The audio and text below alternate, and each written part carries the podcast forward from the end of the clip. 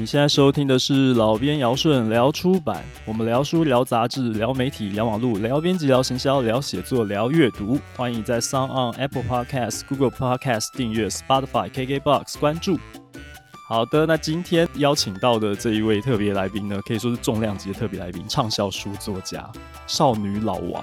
Hello，大家好，老编你好。你好，你好。其实我跟老王呢，在你的粉砖还没有开之前呢，因为我们有业界共同的朋友啊，一些前同事的关系，就已经是连友。对，只是说不是常常聊天。其实想不起来是怎么加的，忘记了。但是应该是，我记得我有一个前同事是在一个现在已经不存在的报社。嗯，这样好明显。对 对对，那我有印象，就是说你开粉砖的时间好像比我开粉砖的时间晚，但是其实你很快就窜升起来。对，我也没想到会这样。然后现在已经成为了畅销书作者，嗯、不晓得正在收听这个节目的你呢，对于少女老王熟不熟悉啊？我相信应该很熟悉，因为这个节目其实我们同温层里面非常多，就是业界的编辑好友们，大家都认识，都都知道，甚至都已经是买过你的书来看的听众，应该蛮多的。那、嗯、但是呃，我还是想要趁这个节目一开始的时候呢，来一个这个破冰的游戏来玩一个心理测验，让大家再更熟悉一下老王是怎么样的一个人。OK 吗？OK 啊，好好。那我这边准备了一个心理测验哈，这个测验呢，它是跟蔬菜有关的，它有一连串的问题。好、哦，那每一个问题都有两个选项，然后选项会导引到最后会算出来你是属于哪一种蔬菜。好，第一题是，呃，现在要买明天后天要吃的火锅啊，火锅的蔬菜。那在这个情况下，你会怎么做呢？一你会很久很久没有出门了，所以你会决定要出门，然后去这个超级市场买这些火锅料。那第二个呢，就是说很久很久没有出门了，但是还是不想出门，所以会直接叫这个外卖，叫外送平台直接帮你送来。你会选哪一个？我会出去买。出去买。好，嗯、好的。那第二题呢，是现在跟好朋友约好了要去吃饭。那当对方在问你说想要吃什么的时候，你会怎么做？哈第一个是，呃，他跟你约的时候，你就已经想好了我们要去吃什么。那第二个是我先跟你见面，约好了在某一个地方见面，见面之后我们再讨论决定要吃什么。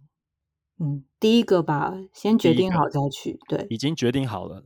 好，嗯，那下一题是现在要做饭给朋友吃的话呢，你最想要听到的是哪一句话？第一句话是很好吃，诶。那下次麻烦你再多做一点吧。那第二句话呢是辛苦了，谢谢你做饭给我吃。只能从这两句选吗？对，嗯，应该是第二句吧。不想再做第二次。谢 谢嗯，不要再做第二次了。对，好，那下一题是：当朋友想要请你来描述他不喜欢吃的蔬菜的味道的时候，你会怎么来描述呢？嗯你会是非常仔细的去想说这个味道应该要怎么形容，还是说就直接告诉他这个蔬菜很好吃，你不吃是你的损失？我应该是第一种吧。第一种，嗯，好的，好，再来下一题呢是哇，现在有一个菜园里面种了非常非常多的蔬菜，种太多了，就是产量过剩了。嗯，那这个时候你会怎么办呢？你会免费分享给你的邻居，还是说分送给？自己的亲朋好友，请他们吃吃看呢。邻居跟亲朋好友，对，他可能有一个前提是说，这个菜园是你家的菜园，可是你的朋友啊，可能不见得住在你家附近，但是你邻居就在你旁边而已。我会选邻居，所以对，会选邻居是不是？嗯、好，邻居。然后下一题是，哇，好多题哦。下一题是说，哎、欸，你的朋友告诉你说，我、哦、现在有点消化不良，哎，那你会怎么回答他呢？你会先问他，你是不是吃了什么？还是说要不要给你表飞名？要不要给你表飞名？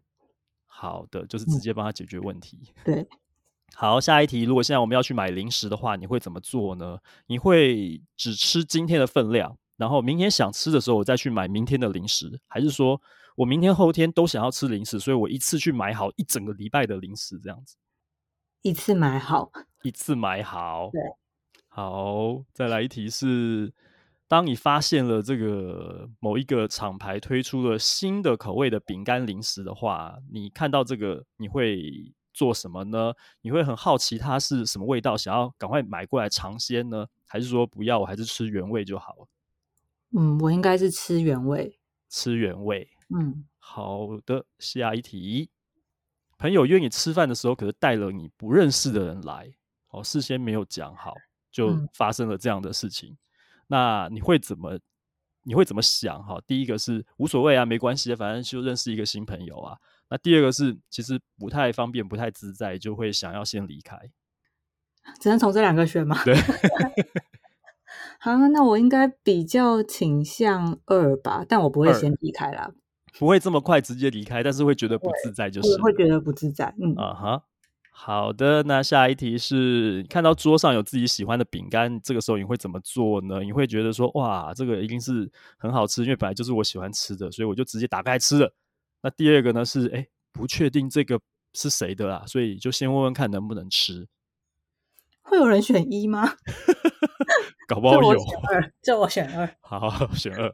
我认识一 会做。啊，有人选 一。有有有，会有这种人。下一题是。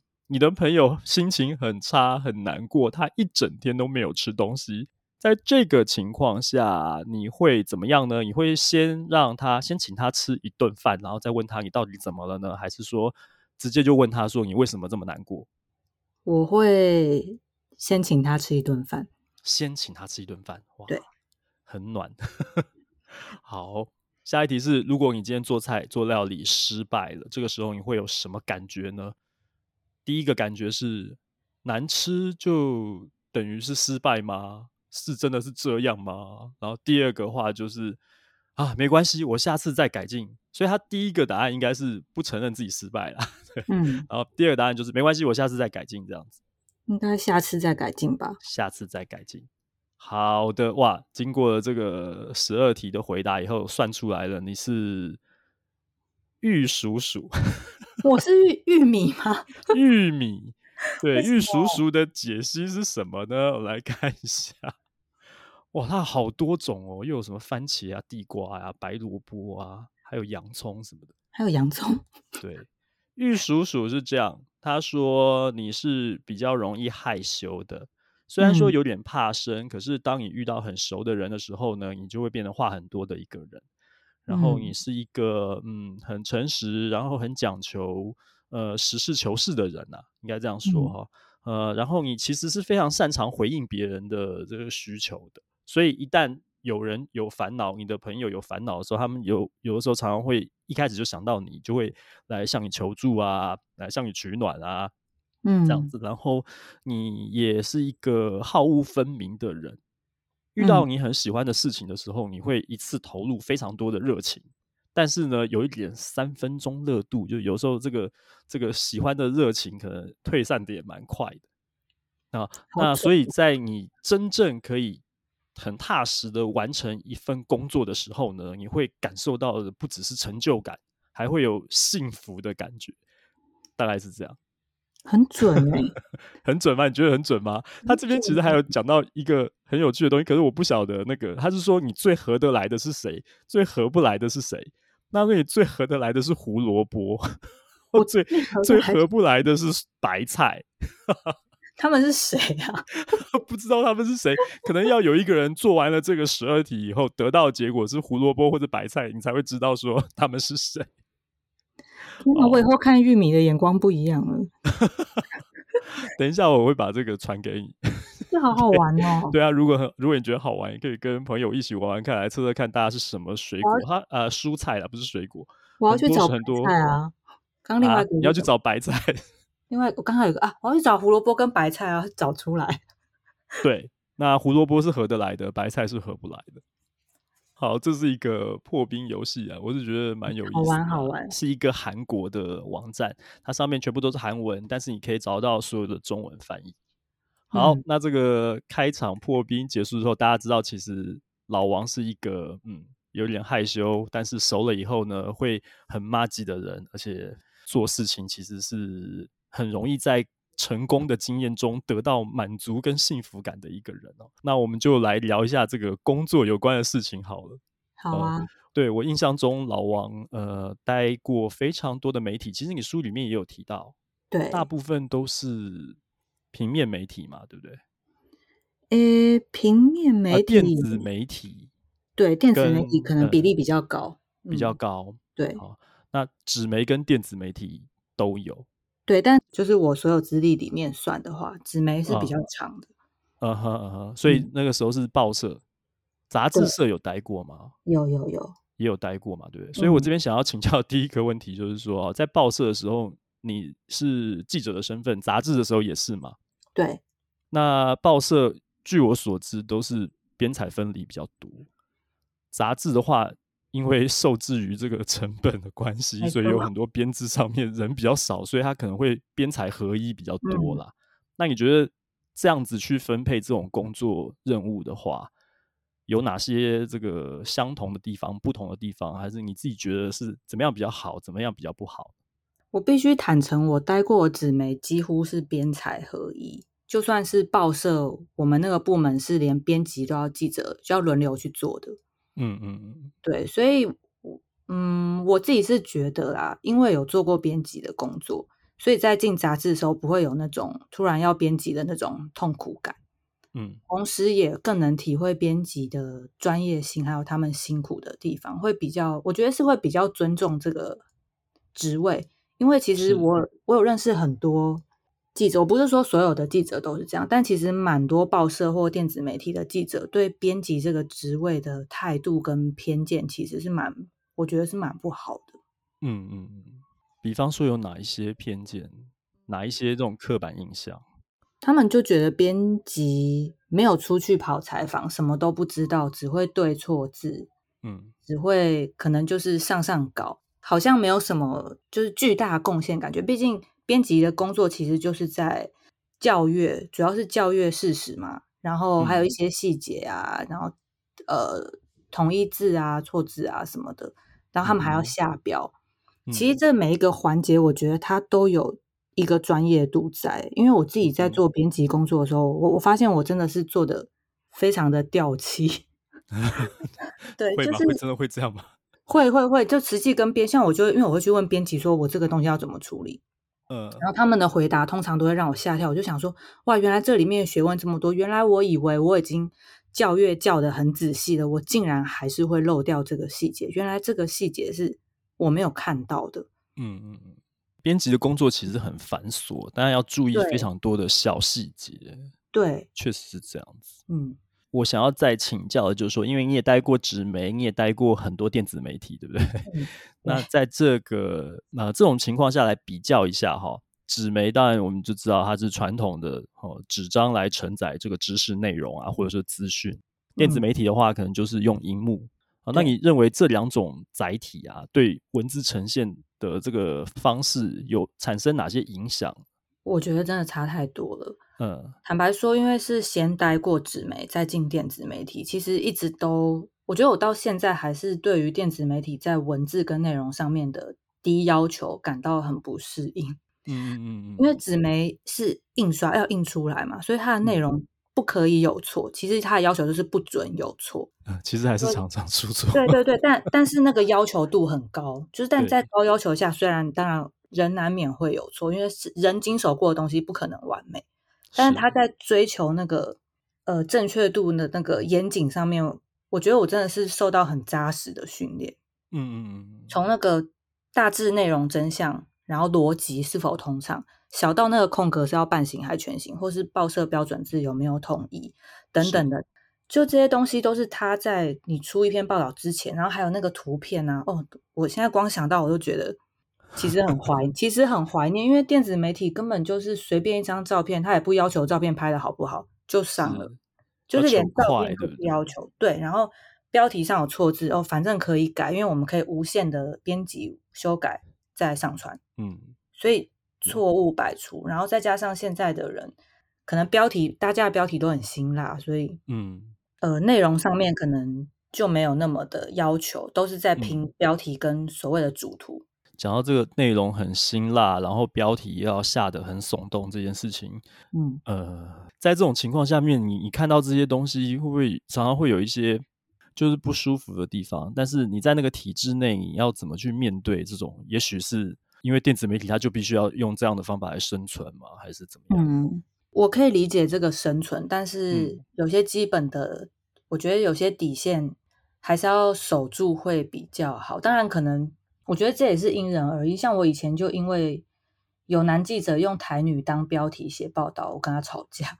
嗯，对，可是这常常看到。嗯、对，就是其实很多标题会因为主角是女生，他们会特意去形容这个女生的外貌，或是强调她的性别。嗯、比如说是大学生可能发生什么事情，但因为对方是女生，她就会写女大生。嗯嗯嗯，或正美女大生。对女性会特别把它点出来。对，然后不然就是有些。社会线的记者，他可能照片没有马赛克好，可能脑浆飞出来，他也放上去，欸、然后被我看到。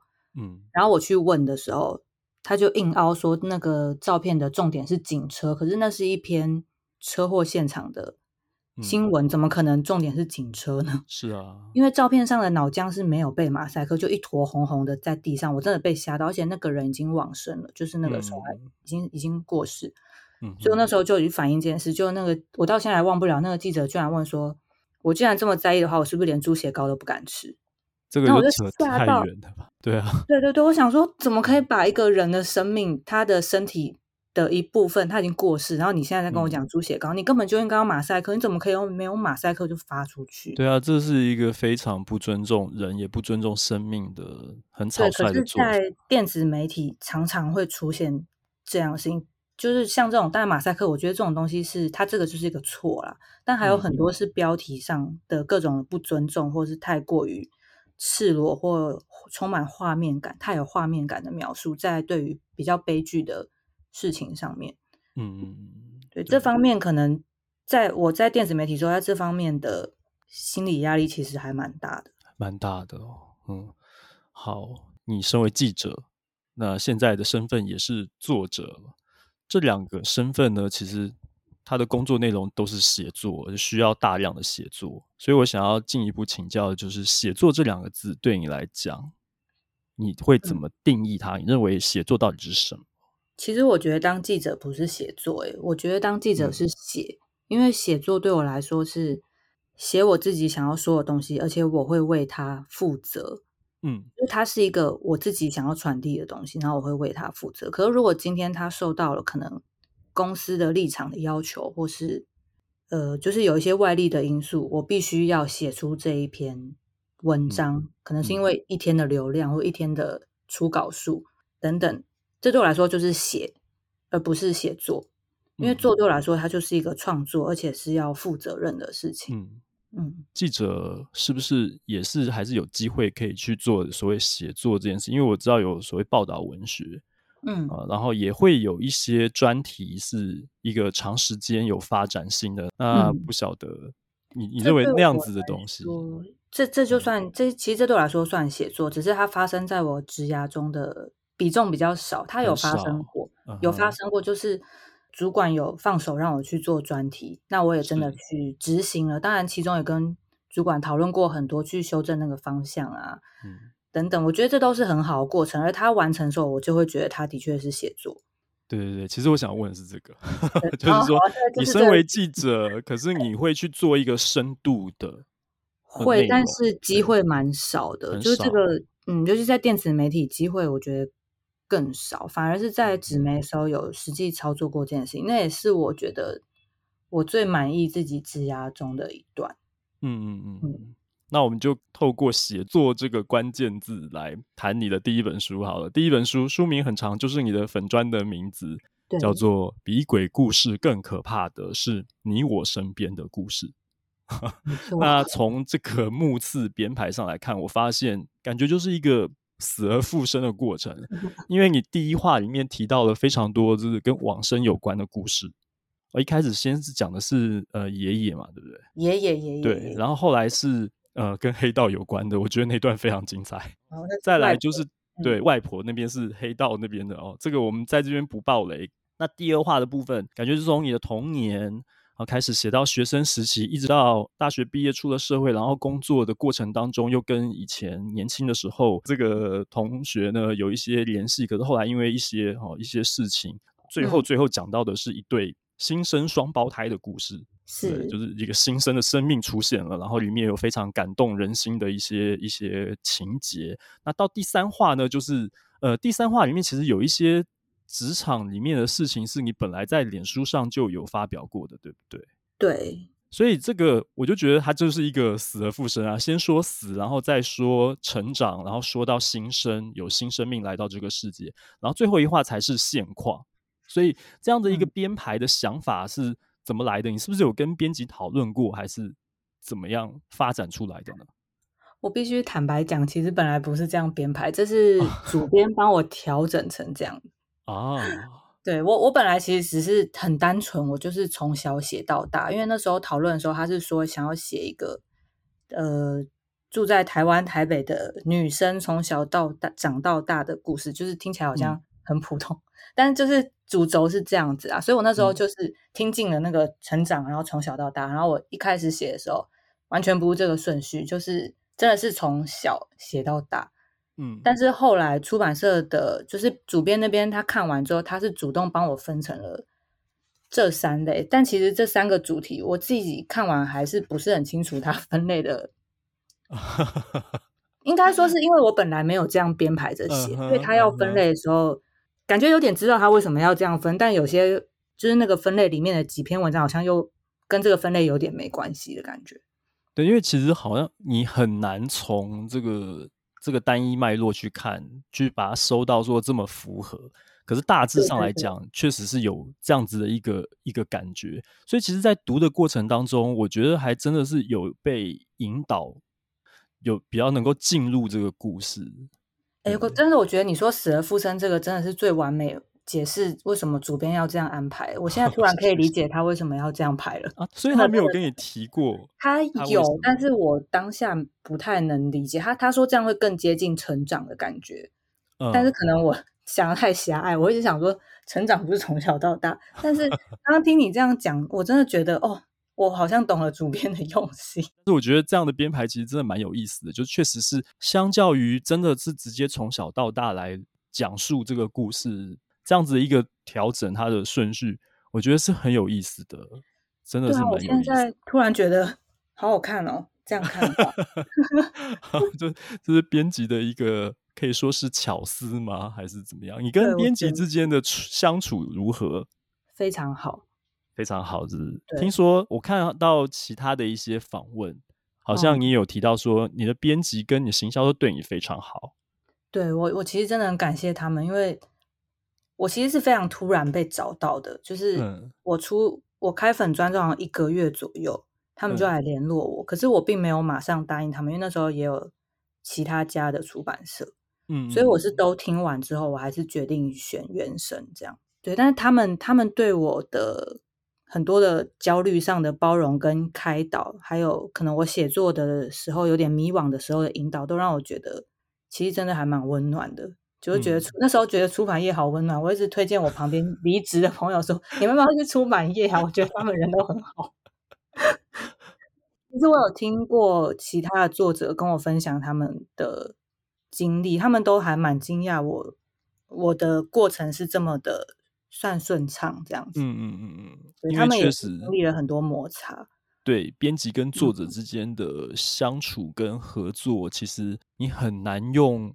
公事公办或者是什么私交甚笃这种方法去界定它，其实是非常困难的。嗯，对，这关系是很微妙的，所以中间也势必通常都是会有一些摩擦，然后需要充分沟通，大量不断的沟通，才能。尽可能把事情做好了。那其实刚刚前面有提到说，呃，其实我有看过很多你其他的访问哦。我记得你有提到说，你在写这些故事的时候呢，其实它书写出来，然后在书里面的这个故事是跟真实事件呢是有一点点些微的落差。你是其实是有改编过的，但是它是奠基于真实发生过的事情。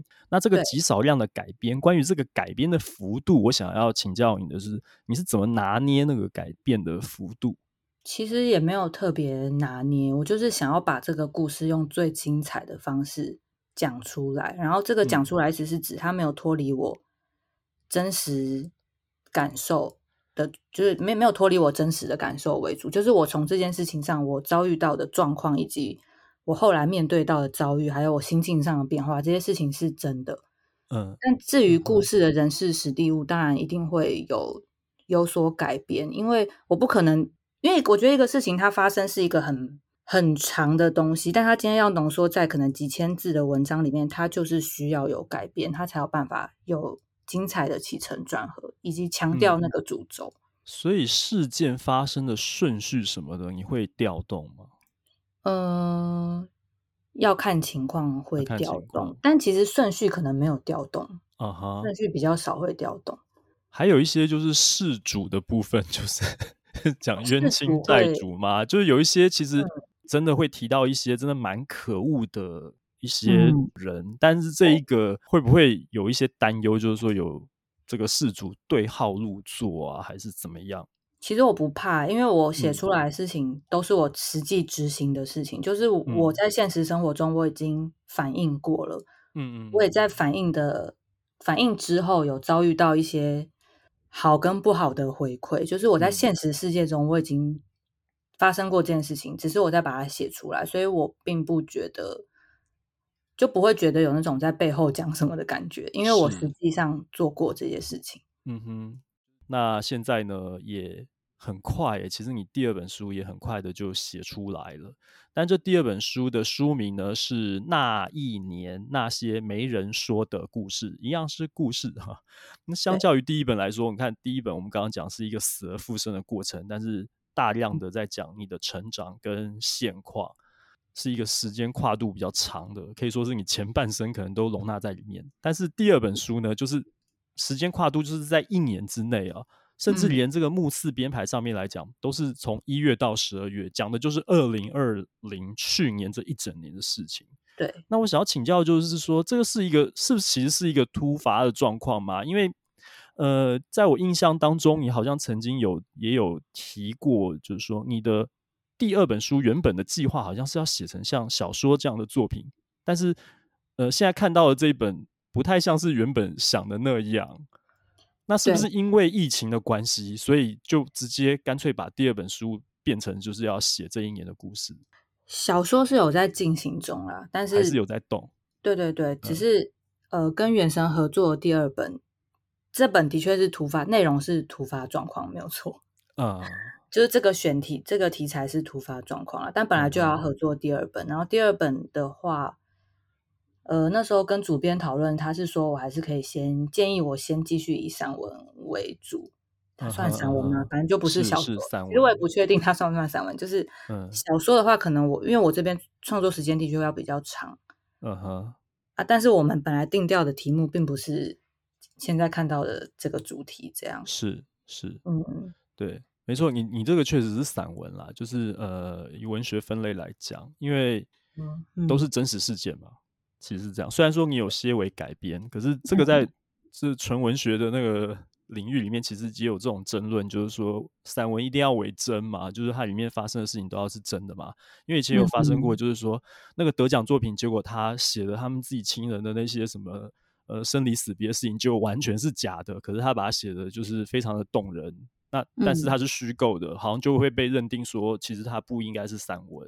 那小说的话，可能就完全都是虚构的。当然，它有有很难分的地方，因为小说其实也可以是真人真事改编，那可能改编的幅度比较大，就是嗯嗯嗯，对。所以你的小说还是有在持续，但是就是在突发的情况下，再写了一本讲去年一整年的这个散文集，对。对，那这一本就是说，我其实觉得 这个出书的时间其实很微妙。怎么讲啊？就是在七月一号出的这本书，那在刚好在三级警戒期间，我相信呃正在收听这个节目的你，如果是我们的出版同业的话，这段时间的发行量真的是对半砍又对半砍，然后呃，因为实体书店都不能开嘛，其实是这样子。对，那只剩下网络书店通路是可以动的，所以在这个节骨眼上出，嗯、应该是全面下修，就是所有的书，就就我自己现在在看我我们公司自己的书，通通都嗯，发行量都下修了。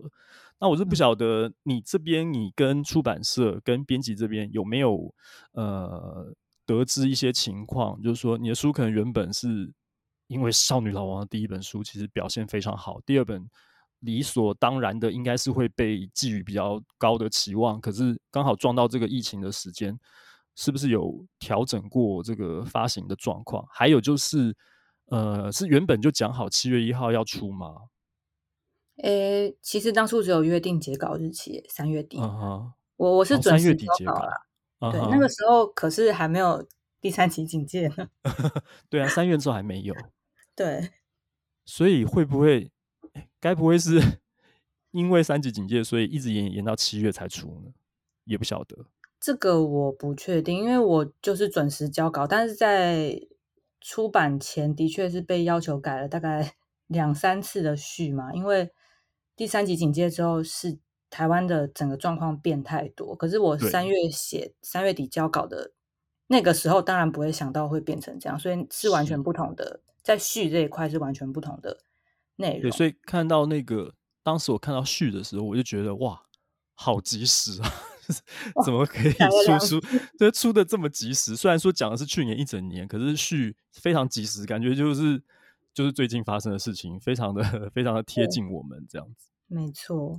那其实整本书我看过以后啊，我是对你第二本书这里面有一篇我是非常有感触的，是八月这一篇。嗯，因为其实非常刚好，就是我父亲其实也是去年八月的时候离开的。嗯，那所以你文中提到的很多具体细节，其实也包括第一本书里面的第一话里面很多这个生离死别的部分，我读起来其实特别感同身受。而且我跟你一样，也是这种所谓原生家庭是外省外省家庭出生的，嗯、然后有很多这种画面感啊，不只是不只是很具体，也也觉得蛮熟悉的，就是人跟人之间的那个互动。当然，可能我我不好意思讲，就是我们家里面的人没有那么夸张，但是你的故事里面的有些东西蛮精彩的，这样子。那呃，你应该也。看过很多很多读者回馈哈，我我知道有看过一些就是来留言的呃粉丝也好，呃读者也好，都会觉得说你是写出了他们当下的处境，就是他看到了你的故事以后呢，觉得说你是个勇者啊，你写出了他们平常不敢讲的事情，他们在吞忍的事情，嗯、那能够引发这么多读者的共鸣，你自己觉得你的文字是怎么去做到这件事情的？这个问题我很常被问，但我到现在我也很常去反问我的读者：为什么你会有感触？因为这对我，因为我对我来说，我只是把我的遭遇或是我的一些想法写出来。嗯，对。但是对他们来说，他们其实有回馈给我一些东西，他们是觉得说我在写这些东西的时候，撇除掉那些真的做错事的人，比如说他真的是性骚或性侵的这些坏人之外，在我在对很多事情上可能包容性比较大吧，嗯，对，就是不会这么轻易的去判定说谁一定是错的。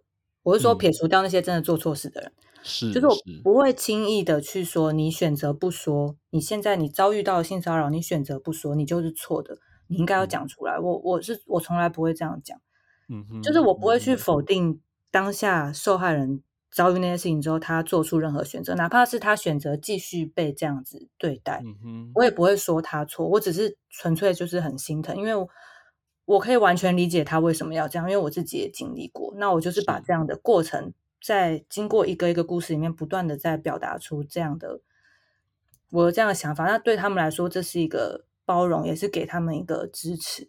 嗯，我觉得就是不要去检讨被害人。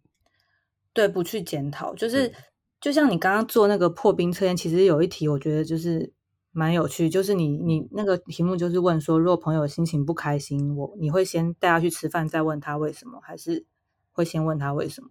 其实我很少直接问他，我其实常常被人就像那个玉米，就是我是玉米嘛，对不对？对对 对，玉米这个这个的玉蜀黍玉蜀黍这个这个结果里面，他说我是很很多人会选择。要倾诉时候会第一个想到我，其实还我是蛮常听到这样的这样的想法，嗯、就他们对我的想法，嗯。哼，可能真的是因为我其实不太会去问人家的私事，除非他愿意讲，嗯，然后他讲了之后，我也不会马上去批判说，哦，你怎么这样子，或是你怎么会这样想，你怎么会这样做决定？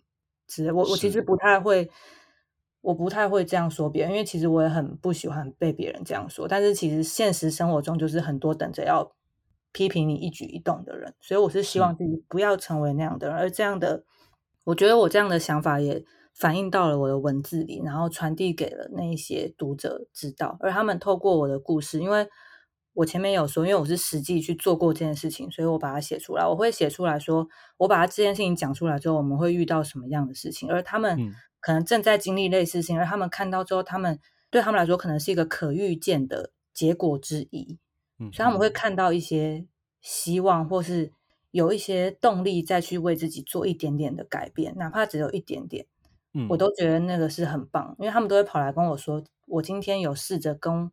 我的朋友讲我遭遇到的事情，我发现其实没有很难，嗯嗯嗯，然后他觉得很开心，或者说他他有跟我道歉，说他以前听到别人跟他说被性骚扰的事情，他也会去检讨他，嗯，说那你就不应该怎么样怎么样。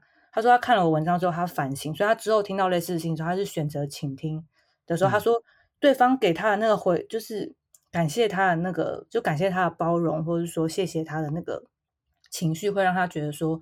他没有做，他觉得自己没有做很多，他只是照我说的去倾听，然后支持而已。竟然就可以获得对方这么给对方这么大的力量，他觉得很不可思议。嗯哼，嗯哼，嗯，这些事情就让我觉得，哦，我的文字有帮到一些人，真的是太好了。嗯，所以其实少女老王呢，是先做到了一个能够感同身受别人的处境，真的做到一个善于倾听。然后呢，呃，不急着去给一些意见，或者说呃指责别人该怎么做，这样子不是用这样的态度去处事的。所以，之所以是因为你是这样的一个人，所以你的文字才会有那样子可以呃反馈给读者，让他们即便是透过阅读你的故事，都能够感受到其实你了解我，你懂我的那种暖。嗯，对，我大概了解了，原来是这样做到的，并不是说呃你的。文字的呃写作技巧是采取了什么样的技术，还是说你是用了什么呃具体描绘啊，还是什么，就是一些方法论来达成的？而是说真的是跟你本身是怎么样的一个人哦，从从你的那个核心一开始，你就是这样的一个人，所以你才能够体现出这么感人的内容。我觉得是这样。那当然还是会有一些声音会觉得说。这个世界上怎么会有人讲出这么夸张的话？就是因为可能我的回应都我在文章里面写的对话都会比较刺激一点，是，所以很多人会觉得很不真实。但其实认识我的人都知道，我是真的会讲出那种话的人。嗯 哼，因为其实就我看来，就可能你乍看之下，我相信有很多人一开始看到的时候会觉得说：“哎，这个少女老王是勇者，很敢啊。”可是他会不会太敢了一点啊？我相信一定会有这样的声音。对，可是真的认真的把你的故事读完之后，其实会在那个阅读完，恭喜你阅阅读完两千多字、三千多字的那一刻呢，嗯，其实会停下来想一想，就是说，哎，其实刚刚那个过程，它并不是说真的只是要来呛你还是怎么样，而是说它真的有触发到我们心里面的一些呃一些你可能从来没有想过，其实。嗯你的观念是这样，然后你的言行举止是这样，其实会造成一些伤害。呃，其实那也不真的不是你的错，因为可能你没有被教过，呃，可能这整个环境或者是结构的问题。那今天老王站出来说的这句话，反而是呃提醒了大家，帮助了大家有这种感觉，没有没有那种好像我被呛了的感觉，而是说，哎，我好像有被理解了。然后我好像应应该以后应该要怎么样才会比较好？就觉得这是非常难做到的一件事情。嗯，我的感觉是这样子。对，哦、对。那想要再请教你的，就是说写了这么多精彩的书，刚刚也提到啊，嗯、小说的部分，嗯、这会是第三本书吗？还是说不排除还是会有一些 突发状况会继续的出散文？今后的写作计划是大概是怎么安排的？我觉得可能还是会有突发状况，经过这一次，但是我自己想要写的东西，我还是会慢慢的把它完成，因为我不想要在有时间压力的情况下去写。嗯、因为坦白说，第二本书就是因为有合约的关系，所以会有截稿日期，嗯、所以小说我是打算等完成以后再去思考，说他要不要面试这样。啊，所以现在小说是不一定不一定会真的出版，要看你最后写出来的结果如何。嗯、对，因为对我来说也是一个新的尝试。嗯哼，可以简单透露一下大概是怎样的一个故事吗？目前有两个方向、欸，诶嗯，其实我写了两种，嗯，两个都在进行中，一 个是跟新闻媒体比较有关系的，嗯，对，但是是在讲如果这个世界没有新闻的话，会是怎样？这个世界没有新闻，是说这个世界没有没有任何媒体，就是这个世界是不允许有媒体存在啊。如果没有媒体的话，是一个怎样？所以它听起来比较……我这样讲出来，会不会一堆人开始写这个题？很难呢、欸，但是会很难、啊、会比较像是一种末日小说的感觉。对对对，它某种程度上来说是，嗯、但但我不是要，并不是要说亲吻这个东西不该存在，我反而是要去，其实是想要去，也是透过写作过程中去思考说，新闻存在的意义是什么？它有没有新的可能？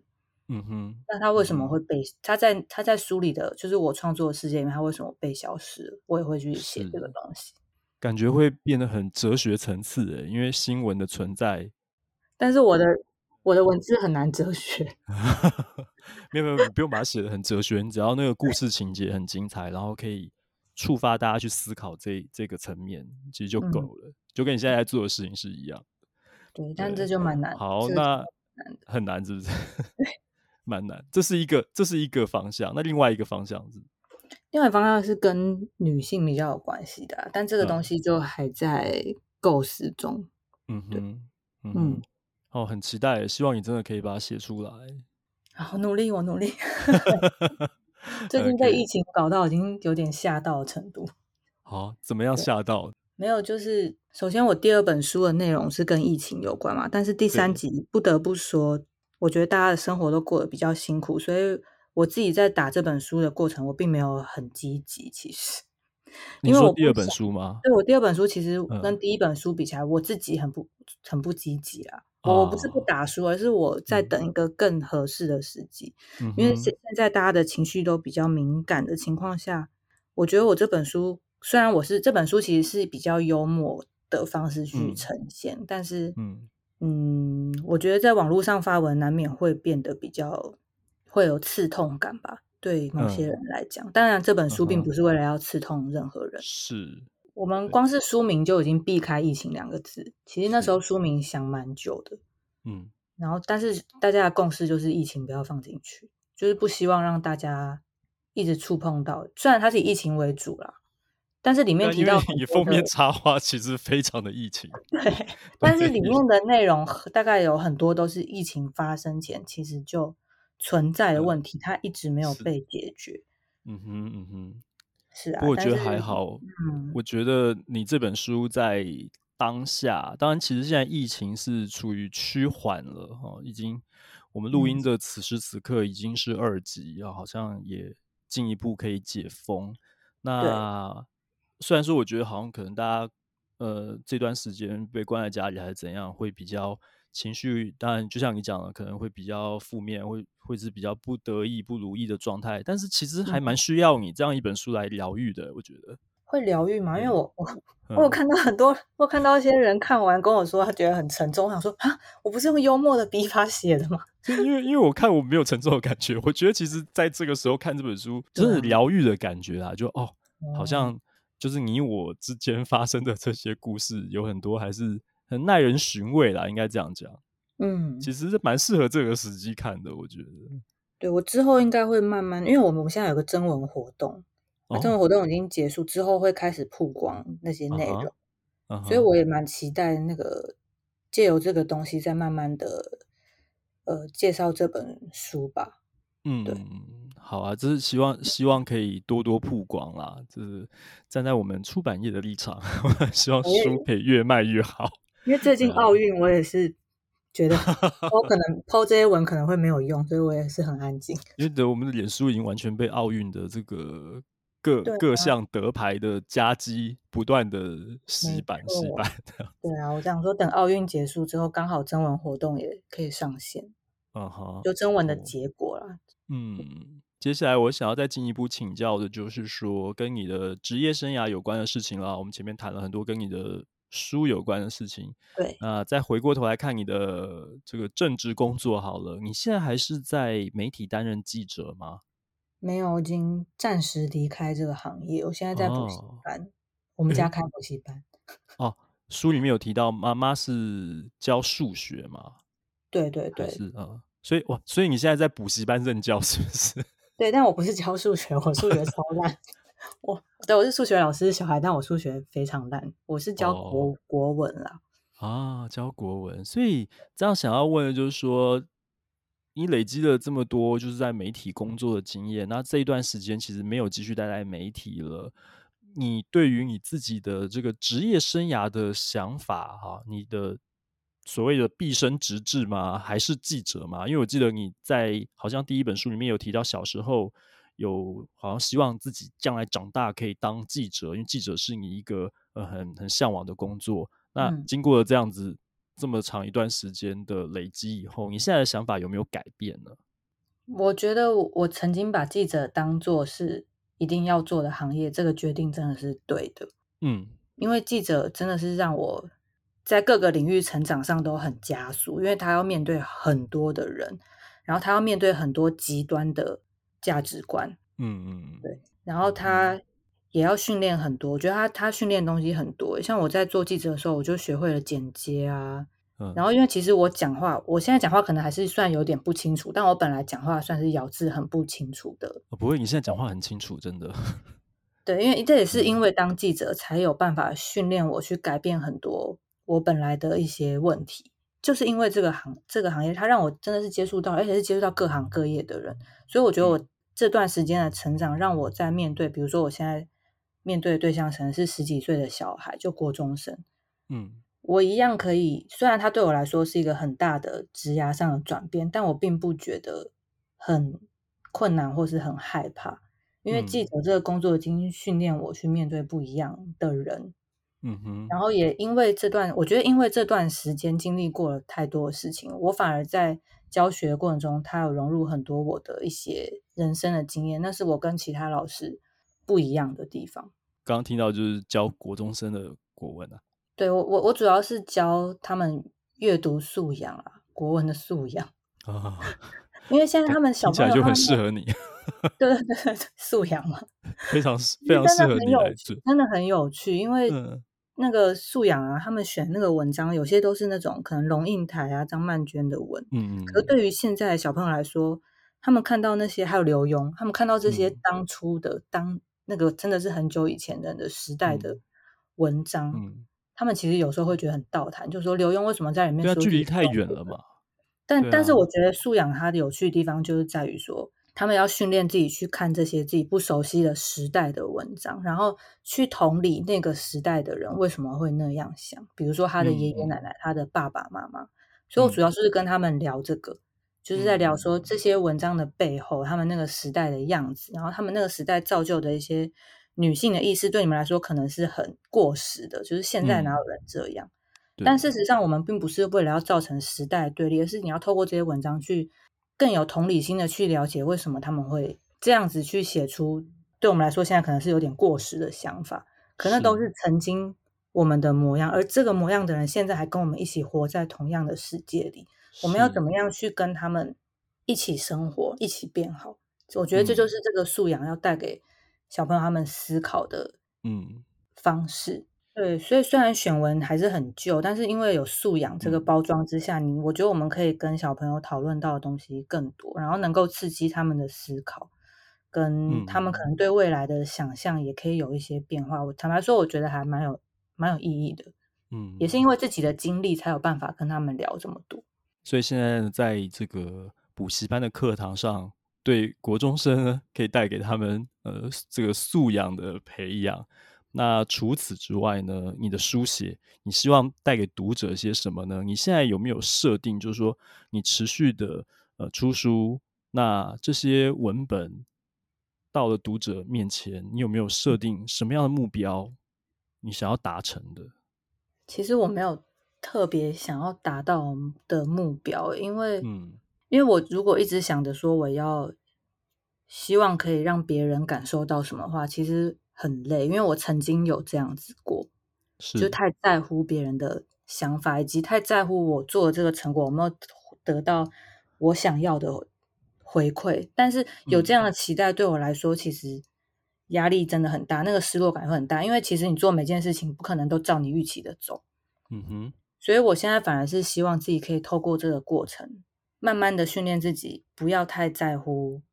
呃，不要太过度的在乎别人的想法，然后享受，反而是要练习去享受这个过程。不管是收到不好的回馈，或是收到好的回馈，我都要练习去享受它，接受它，嗯，嗯，然后继续写自己想要写的内容。这个听起来就很像我们现在正在看的奥运比赛的一些体现。也许他在金牌战落败。但是这个过程当中，他展现他自己最好的，他可能超越了他自己，啊，可能有一些呃一些，这是运动家精神啊，就是他其实那个，就算他没有拿到牌又怎么样呢？他已经展现最好了，那感觉有点像这种感觉。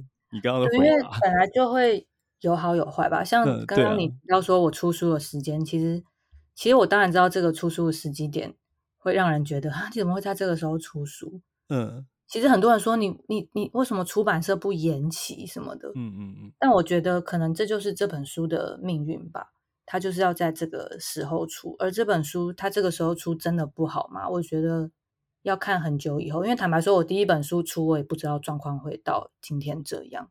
嗯哼，对，就是它也是超乎我的预期。那第二本书，我相信它也会有它的它的命吧。而且其实我的手刷量并没有。